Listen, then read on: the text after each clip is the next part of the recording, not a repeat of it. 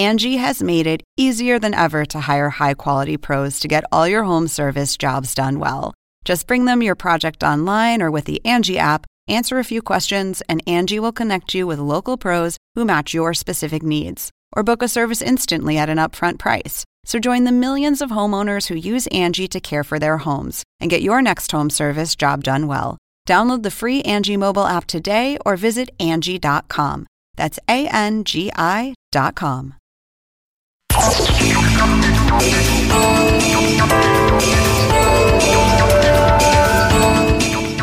Hola, ¿qué tal? ¿Cómo les va? Soy Andrés Oppenheimer. Gracias por estar con nosotros. Hoy vamos a tener con nosotros al presidente de Perú, Pedro Pablo Kuczynski. Lo entrevistamos en Lima, en el Palacio Presidencial. Kuczynski ha sido uno de los presidentes más críticos del régimen del presidente Nicolás Maduro en Venezuela. Hace poco hizo en Lima una reunión de cancilleres latinoamericanos para plantear una respuesta común ante la crisis de Venezuela que emitió una dura condena al régimen de Maduro. En esa reunión de cancilleres se creó una comisión de seguimiento que teóricamente sigue en sesiones. Le vamos a preguntar al presidente de Perú qué nuevas medidas de presión diplomática podrían salir de este grupo de los principales países latinoamericanos que incluye a México, a Brasil y a Argentina.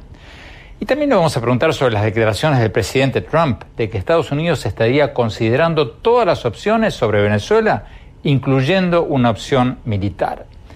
Fue una bravuconada de Trump, que ante los conflictos que tiene con Irán y con Corea del Norte y Rusia no tiene la menor posibilidad de convertirse en realidad.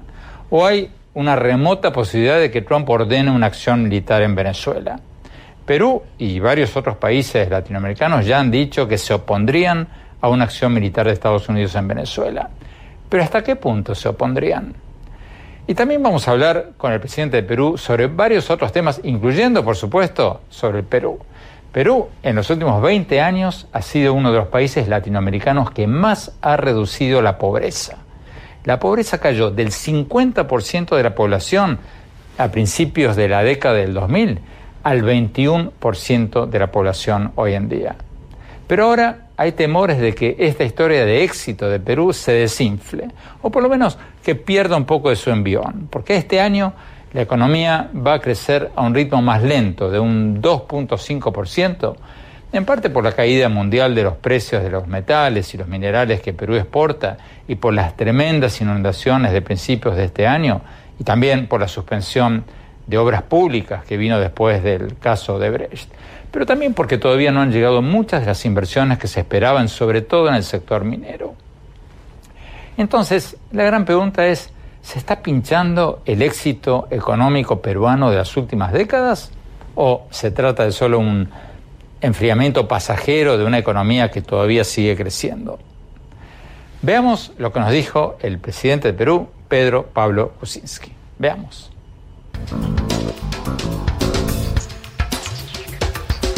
Señor presidente, Pedro Pablo Kuczynski, muchas gracias por estar con placer, nosotros. Un placer, Presidente, empecemos con el tema que está en las primeras planas de, de todos lados, Venezuela.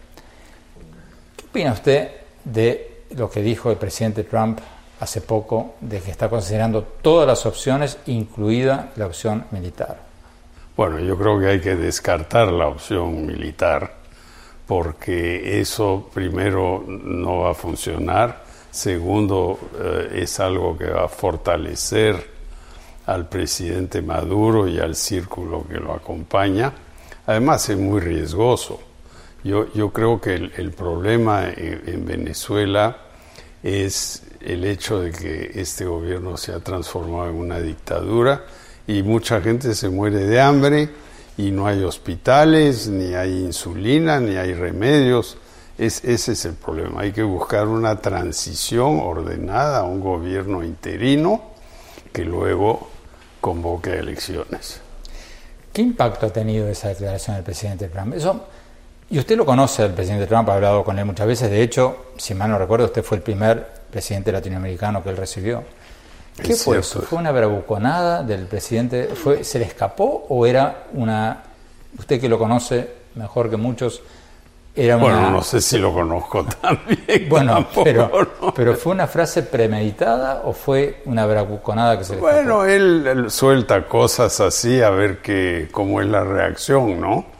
y yo creo que él dijo, y no descarto eh, la fuerza, ¿no? Eso es lo que él dijo. No dijo, yo voy a invadir, él, él dijo, yo no descarto la fuerza. Lo que pasa es que Venezuela es un país grande, eh, no, no es Granada, que, o, también hubo una invasión en Panamá.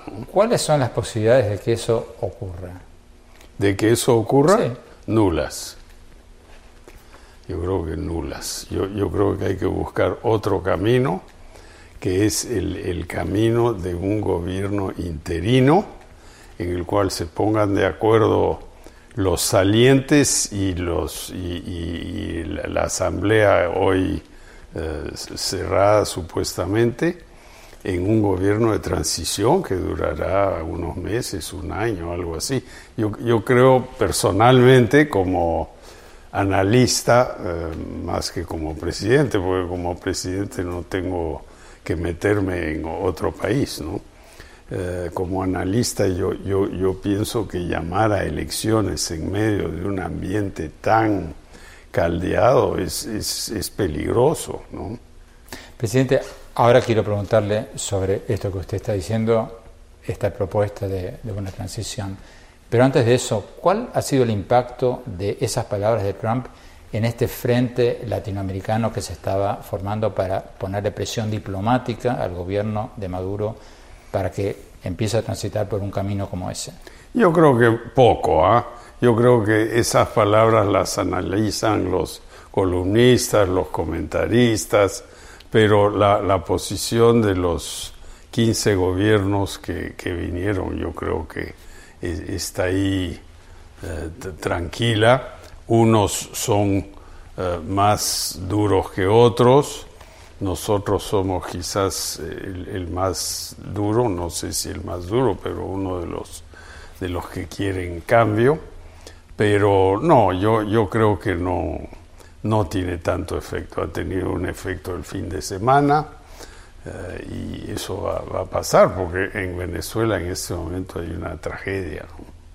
Usted recién hablaba de la reunión eh, que se hizo aquí en Lima de cancilleres. Exacto. Se juntaron para analizar la crisis de Venezuela, sacaron una declaración más dura que las anteriores y crearon un grupo de seguimiento. Así es. ¿En qué está en ese grupo de Bueno, se tiene que reunir prontito. Eh, me imagino que en Naciones Unidas, pero Naciones Unidas es en casi un mes. Entonces yo no creo que tampoco eh, hay tiempo para esperar tanto.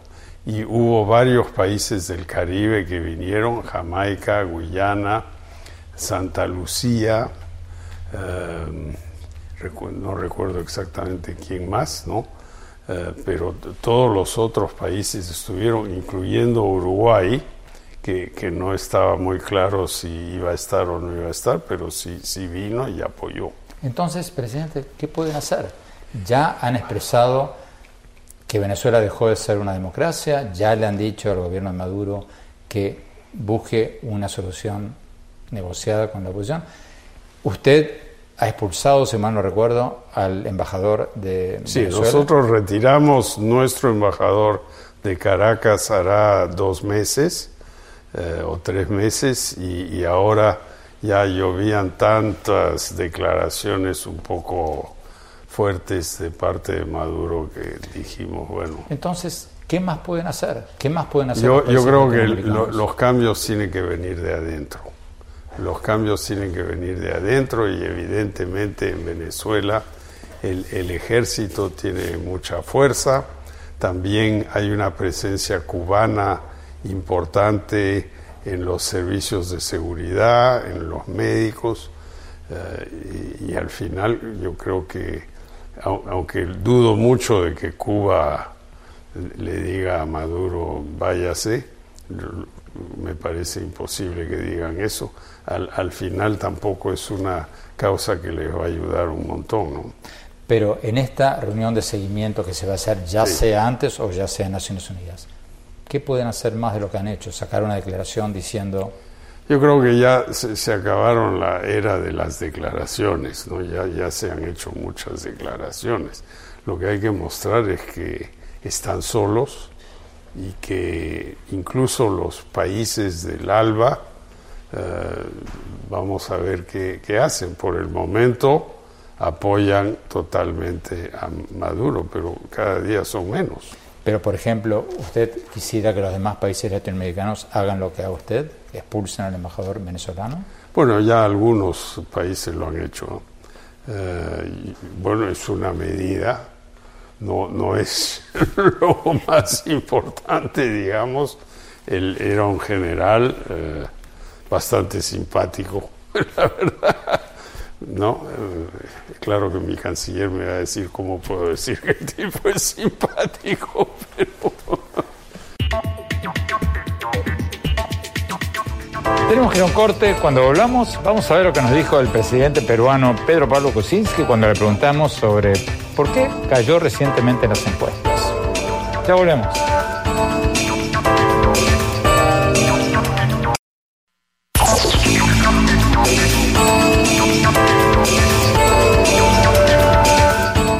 Gracias por seguir con nosotros. Seguimos con la entrevista que le hicimos hace pocas horas en Lima al presidente de Perú, Pedro Pablo Kuczynski, más conocido allí por sus iniciales PPK.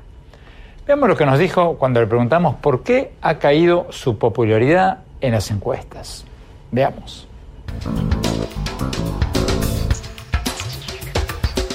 Presidente Kuczynski, hablemos un poco de Perú. Usted ganó las elecciones y tenía una popularidad del 60%, altísima. ahora estoy en 30, sí. Se cayó al 29. Ya, según una encuesta. ¿Qué pasó? No, yo creo que ha habido altos y bajos. Eh, y, y, ahora que ha pasado hemos tenido una huelga de maestros muy fuertes en la cual hay una injerencia muy radical de, de grupos que posiblemente están asociados a Sendero Luminoso. Esta huelga ha durado dos meses. Es una pugna sindical entre los sindicatos, entre el sindicato central, que a pesar de llamarse Patria Roja, es bastante conservador, y los sindicatos regionales, algunos de los cuales eh, son mucho más radicales y yo creo que los padres de familia y todo el mundo se, se cansó de eso. Pero eh, cuando hubo el, el, fenómeno de las inundaciones, los huaicos como lo llamamos aquí, regresamos a la popularidad anterior. Ha habido otra cosa y es que a mí se me considera eh, un ministro de Economía exitoso y entonces cuando la gente votó por mí dijeron, bueno, la economía va a volar, ¿no? Y, no ha volado. ¿Por qué? Porque heredamos una economía que estaba bien débil y después vino, vinieron las inundaciones y después, para colmar todo, vino el escándalo de Lava Jato y Odebrecht y otras empresas brasileras tenían una presencia grande aquí y hemos tomado medidas muy radicales que aquí en el Perú no se ven como radicales, pero afuera sí se ven como radicales. Hemos cortado contratos, hemos ejecutado garantías. El proyecto más grande de construcción en el Perú, que es un gasoducto desde la selva central hasta la costa sur del Perú, eh, se ha tenido que suspender, ¿no? Y está un tercio hecho y se ha tenido que parar. Y después ha habido otras cosas también, por ejemplo, eh, en la opinión se piensa que yo estoy estaría coludido con Alejandro Toledo, de quien yo fui ministro de Economía y primer ministro, y por eso no lo logro traer de vuelta, ¿no? Y entonces hay gente que dice, está coludido, por eso sigue Toledo libre. Después le quiero preguntar sobre eso, pero siguiendo ahora con la economía. Los economistas dicen que este año la economía va a crecer un 2.5% por los motivos que usted citó. Em, ¿Qué le hace creer usted que el año que viene va a levantar? Bueno, hay varias cosas. Primero, la, el fenómeno de las inundaciones nos costó un punto y medio del producto. Entonces la reconstrucción solita va a volver a recrear ese punto y medio. Dos, se está viendo muchos brotes de optimismo. El cemento está mejorando, el sentimiento de los consumidores todavía que estaba bajo está empezando a voltearse y si uno ve las cifras macro del Perú son envidiables. O sea, la inflación es 2, 2,5%. El crecimiento del año estará alrededor de 3 probablemente. Eh, nuestras exportaciones en lo que va de este año han subido 25%. ¿No? Eso es un montón. Y claro, el efecto en la calle toma tiempo, pero si uno va a Ica o a las, las zonas agroexportadoras que están creciendo rápidamente, eh, se, nota optimismo. Entonces yo creo que todo eso nos va a llevar el año entrante a entre 4 y 5% de crecimiento, con muy poca deuda pública, con muy baja inflación. Y claro, los eh, analistas económicos, de los cuales yo ya pues ya no soy parte de ese se retiró de ese rubro. Eh, dicen que apretamos demasiado al final del año pasado. El ministro de Economía de entonces, Alfredo Torne, una magnífica persona, y yo lo discutimos largamente. Apretamos un poco, no apretamos. Bueno, heredamos un déficit de 3-4% déficit fiscal de 3-4% del producto. Si no hacíamos nada, el Moody's, Fitch y estos calificadores de crédito nos iban a bajar. El Perú es grado de inversión, es A menos según Moody's. Yo no quiero perder el A, porque eso nos permite tomar deuda a, a, precios bajísimos, tasas de interés. Ahora estamos refinanciando casi toda la deuda comercial externa del Perú la estamos eh, transformando a soles, a, plazos bien largos, 15, 20 años, al 6% en soles. ¿no? Ahora, presidente, Perú tiene una tradición de castigar a sus presidentes. O sea, me acuerdo que sus antecesores también tuvieron niveles de popularidad más bajos que el que usted tiene ahora. Pero eso Bueno, y hay uno que está en la cárcel, ¿no? Y otro que está en una cosa que los jueces llaman prisión preventiva, que es algo que se hacía para Al Capone, ¿no? Ahora le quiero preguntar sobre eso. Ahora le quiero preguntar sobre eso. Pero antes de eso, usted no es la excepción a la regla en eso, pero ha caído en popularidad antes de muchos de los otros que han caído en popularidad hacia el final de sus mandatos. Pero una cosa que le achacan sus críticos es falta de decisión. Dicen, usted es un presidente débil porque no ha aprovechado, digamos que va a ser un presidente de un mandato, usted tiene 78 años, en Perú no hay reelección inmediata, o sea, no va a volver, supongo, a los 88. No, no, no, Entonces, tiene la oportunidad de su vida para tomar medidas a largo plazo y le achacan, por ejemplo, haber cedido en negociaciones con los maestros innecesariamente y no haberse impuesto audazmente. ¿Qué dice usted esa crítica? No, yo creo que eso es una crítica injustificada. Aquí lo que buscan algunos miembros de tu gremio eh, y sobre todo los columnistas que nadie lee en el Perú. no me diga eso, que eso vivimos. No, no, pero tú tienes tu programa de televisión, es otra cosa. Bueno, está bien. Pero lo, lo que ellos dicen es que he cedido ante los maestros. Yo no he cedido nada ante los maestros. Yo les prometí a los maestros en la campaña que al cabo de un año de gobierno yo les iba a pagar en la escala más baja dos mil soles y proporcionalmente iba a subir a todos los otros. Cuando yo era ministro de Economía del, del 2001 al 2006, dije mi presidente de esa época dijo, vamos a duplicar a los maestros el sueldo, que era bajísimo. Y lo hicimos. Y después el sueldo se quedó virtualmente estancado 10 años. Yo he cumplido mi promesa, eso es todo lo que he hecho. He adelantado un poquito la segunda cuota del aumento, de, en vez de que sea en marzo, eh, es a fin de diciembre. Yo no he cedido nada a los maestros, nada.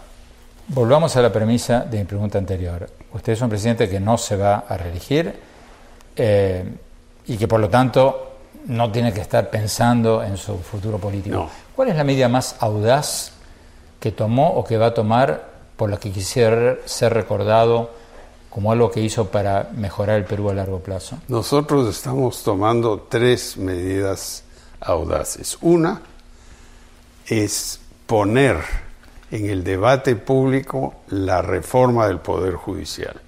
El Poder Judicial en el Perú tiene baja aceptación, hay muchas sospechas de corrupción y es un poder vetusto, con rumas y rumas de papeles y decisiones que nunca se toman. Eso es una. Segundo, queremos que todos los peruanos tengan agua potable y desagüe en sus casas. Hoy muchos no lo tienen. Son entre 8 y 10 millones de peruanos que no tienen agua potable en su casa. Y eso es un tema de organización. Ahora, claro, hubiera podido ser más radical. Decir, vamos a privatizar todo el agua. Pero eso es inviable en, el Perú de hoy. Primero, yo no controlo el Congreso, tengo una bancada que es una pequeña minoría del Congreso. Segundo, personalmente no estoy convencido de que el agua privada funciona mejor. El agua en Nueva York es pública y hay agua. El agua en París es privada y hay agua. No debería ser un tema ideológico. Tercera reforma, donde estamos bien lentos, eso lo reconozco, es la formalización laboral. El 70% de los peruanos trabajan informalmente o algo así. Sí, más o menos. Pero también hay una exageración en esa cifra. Parece como que 70% no pagan impuestos. No es verdad. Compran una cerveza, le ponen gasolina a su motocicleta y están pagando impuestos. Lo que queremos es que ese 60-70 informal tenga pensión, salud pública ya tienen, ya tienen salud pública, no funciona bien, lo estamos arreglando. Entonces, lo que está bien clarito en un artículo reciente de Danny Roderick, profesor en, en Harvard, es que los, los países donde hay una gran proporción de informales y que el, estado, el Estado los subsidia y dificulta el empleo formal, esos países tienen baja productividad y no crecen. Es el caso de México. Este artículo es un artículo de Dani Rodríguez y Santiago Levy, que acaba de salir. Entonces no queremos caer en esa trampa. Esas son las tres reformas. Poder judicial, agua potable, formalización. Yo creo que si hemos adelantado algo en dos de esos tres va a ser importante. En el agua yo creo que vamos a llegar. Tenemos que ir a un corte. Cuando volvamos, vamos a ver lo que nos dijo el presidente de Perú, Perú Pablo Kuczynski, cuando le preguntamos cómo se explica que Perú tenga como casi un récord mundial, o por lo menos latinoamericanos, de presidentes presos o con órdenes de arresto. No se vayan, ya volvemos.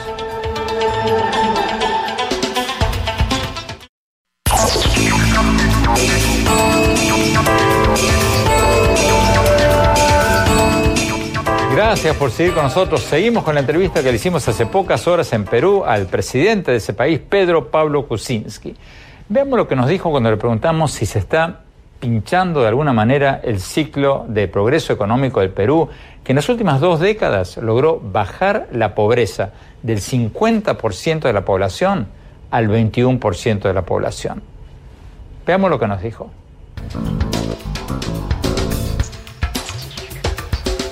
Presidente Kuczynski, Perú ha sido en las últimas dos décadas, tres décadas quizás, el país o uno de los países latinoamericanos que más ha reducido la pobreza, de más del 50% de la población al 21% de la población. Ese, esa historia de éxito, de continuidad en bajar la cifra y el porcentaje de pobres. ¿Va a continuar con este frenazo de la economía? Va, va, a continuar primero porque el frenazo no va a continuar. Eso es lo primero que no va a ocurrir.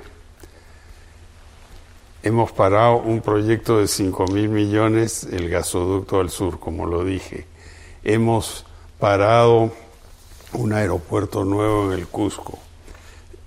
Hemos parado proyectos de riego, todo esto eran proyectos de constructoras brasileras. Eso tiene un impacto.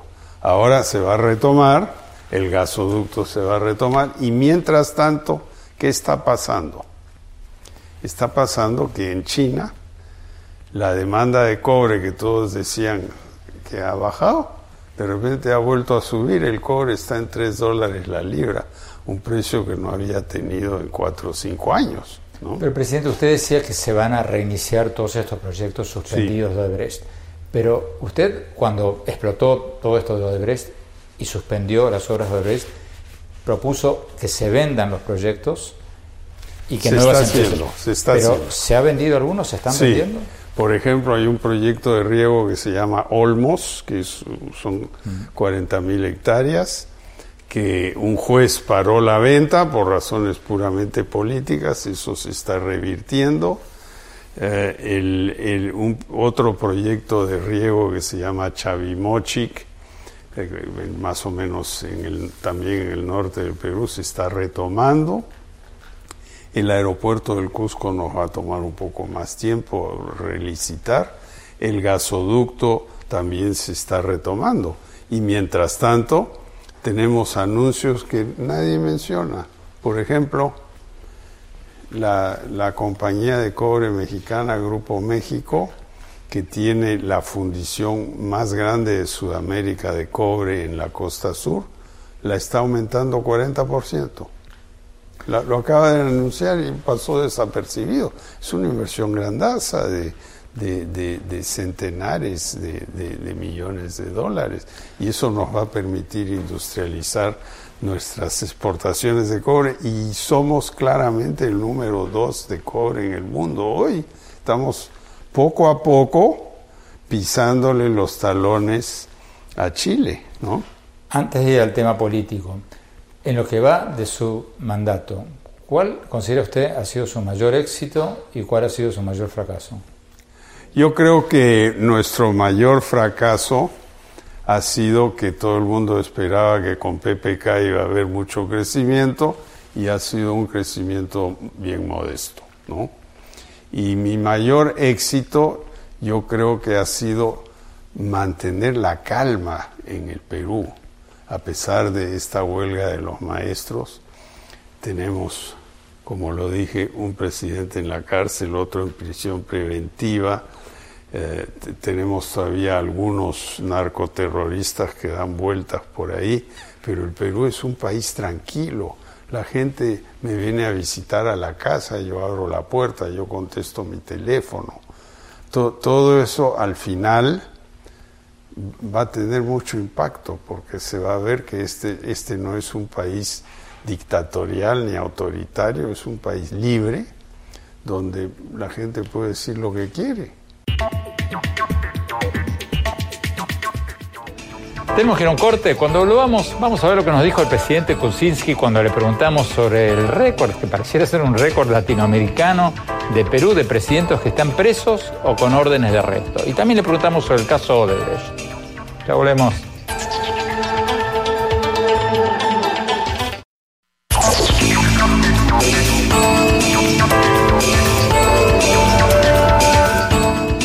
Gracias por seguir con nosotros. Seguimos con la entrevista que le hicimos hace pocas horas en Lima al presidente de Perú, Pedro Pablo Kuczynski. Veamos lo que nos dijo cuando le preguntamos sobre el récord del Perú de presidentes que están presos o con órdenes de arresto y sobre el caso Odebrecht. Veamos.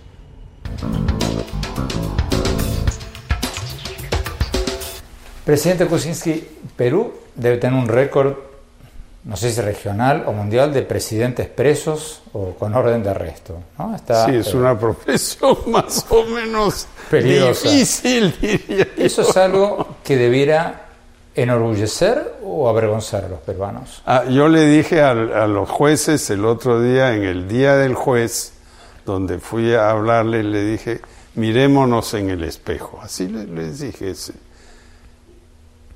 vamos a tener tres presidentes presos. ¿Eso es bueno es malo? Yo no doy mi opinión legal sobre eso, pero tenemos que pensar, ¿no? Eh, claro que hay que pensar también si todas las acusaciones son correctas, si los jueces se llevan, se dejan llevar por el populismo.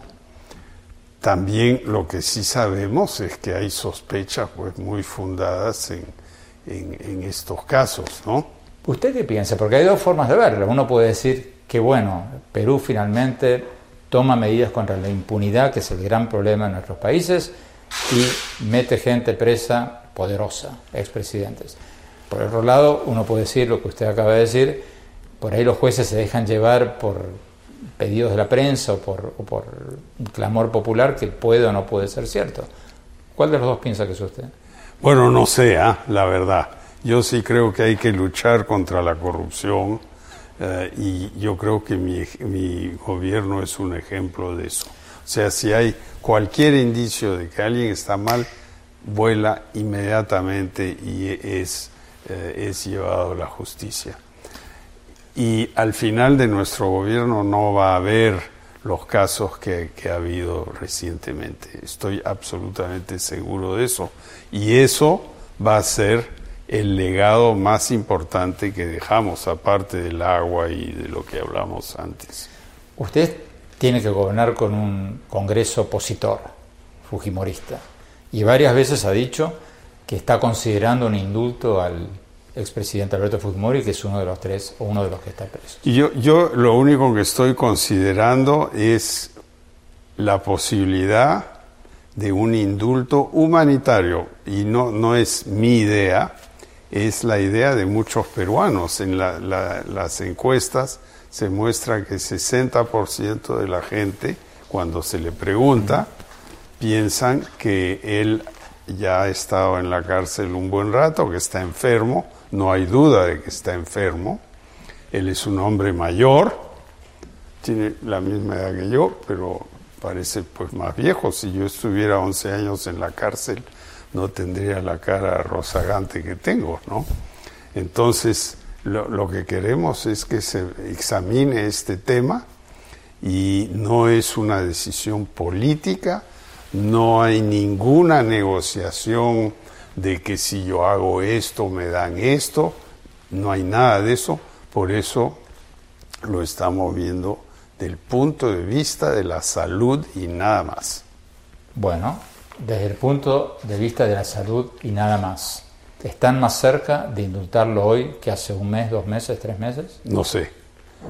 primero, eh, no, no tenemos todos los exámenes médicos. Faltan. Pero ¿cuántos exámenes médicos hacen falta? Uno le pide a un médico que lo revise y el médico le da, o sea, no parecía ser un tema que requiera meses. Bueno, se requiere, no, se requiere opiniones médicas porque hay un procedimiento, a pesar de que el presidente de la República según la Constitución, tiene el, derecho de gracias presidenciales, indultos presidenciales. Pero esto no es un tema central de mi gobierno. Presidente, usted mencionaba antes eh, el tema de Odebrecht y el tema del expresidente de Toledo, del quien usted fue ministro de Economía. ¿Qué le dice usted a sus críticos que le dicen que es imposible que usted como ministro de Economía no supiera sobre los contratos de Brecht. Completamente falso. Por ejemplo, ha salido en estas delaciones, declaraciones de testigos de la corte que él fue a Brasil a reunirse con Odebrecht. Nadie supo eso. Nadie supo eso. Además, según el, mismo colaborador eficaz, estas, eh, estas coimas se pagaron después del gobierno de Toledo. De repente se discutieron durante su gobierno, eso parece que fuera cierto, pero se pagaron después, yo no tuve nada que ver con eso. Ni estuvo en ninguna reunión, ni firmó ningún papel. Nada. Aclaremos que tanto el expresidente Humala como el expresidente Alejandro Toledo se han declarado inocentes de las acusaciones que se les imputan. Tenemos que ir a un corte. Cuando volvamos, seguimos la entrevista con el presidente Pedro Pablo Kuczynski. Ya volvemos.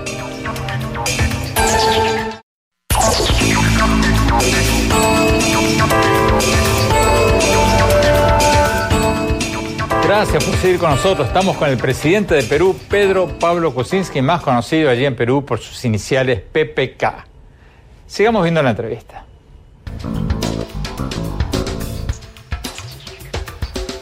Presidente Kuczynski, hace poco Perú vivió un fenómeno natural, unas inundaciones espantosas que destruyeron gran, grandes territorios. No, nos han costado 6 a 7 mil millones de dólares en reconstrucción.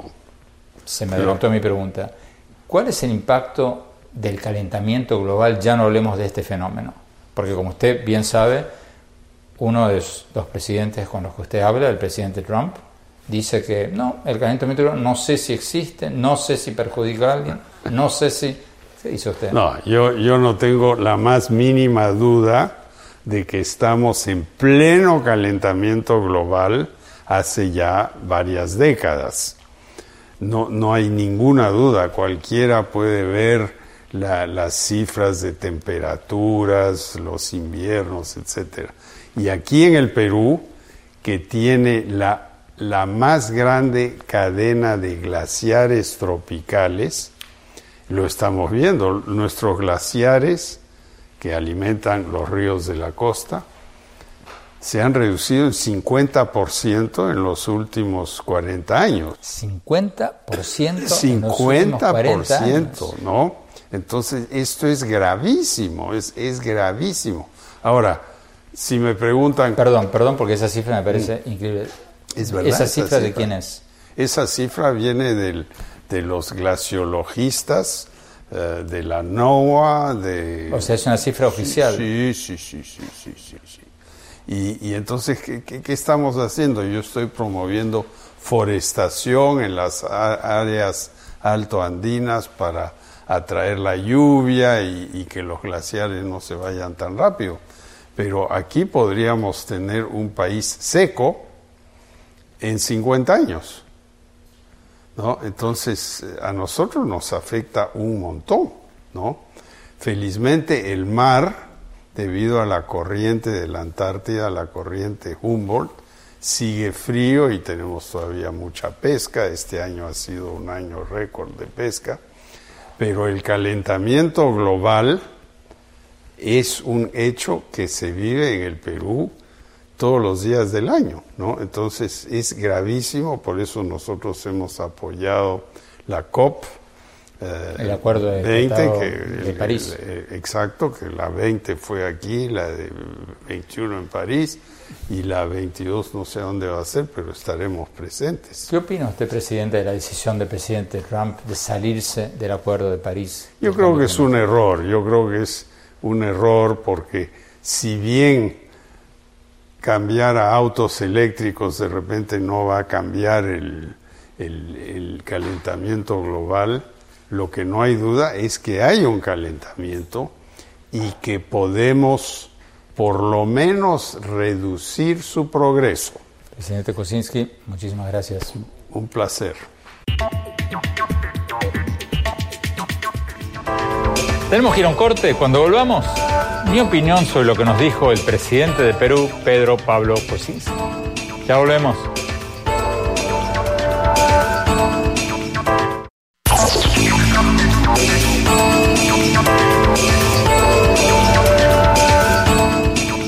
Muchas gracias por habernos acompañado y no se olviden de seguirnos en nuestro Twitter, arroba Oppenheimer A, nuestra página oficial de Facebook, Andrés Oppenheimer, y también en nuestra página de internet, andresoppenheimer.com. Si se registran ahí van a poder recibir por email todas mis columnas del Miami Herald y nuestros programas más recientes de televisión. Les recuerdo la dirección de nuestra página web, es andresoppenheimer.com. Bueno, mi análisis sobre la entrevista que le hicimos al presidente de Perú, Pedro Pablo Kuczynski. Para mí, una de las cosas más interesantes que dijo el presidente de Perú fue cuando hablábamos sobre la crisis de Venezuela. Y le pregunté cuáles son las probabilidades de una intervención militar de Estados Unidos en Venezuela. Como ustedes saben, Kuczynski ha sido uno de los presidentes latinoamericanos más críticos del régimen venezolano y el primero en expulsar al embajador venezolano de su país. Y como muchos de ustedes también saben, Kuczynski, que durante mucho tiempo fue un banquero de Wall Street, fue el primer presidente latinoamericano en ser recibido por el presidente Trump.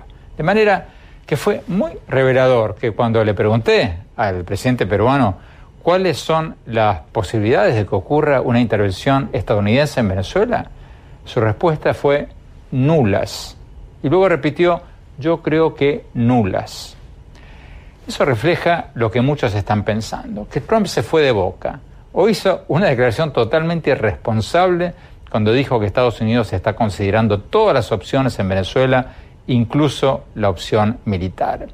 Y que esa declaración es totalmente contraproducente para la oposición venezolana.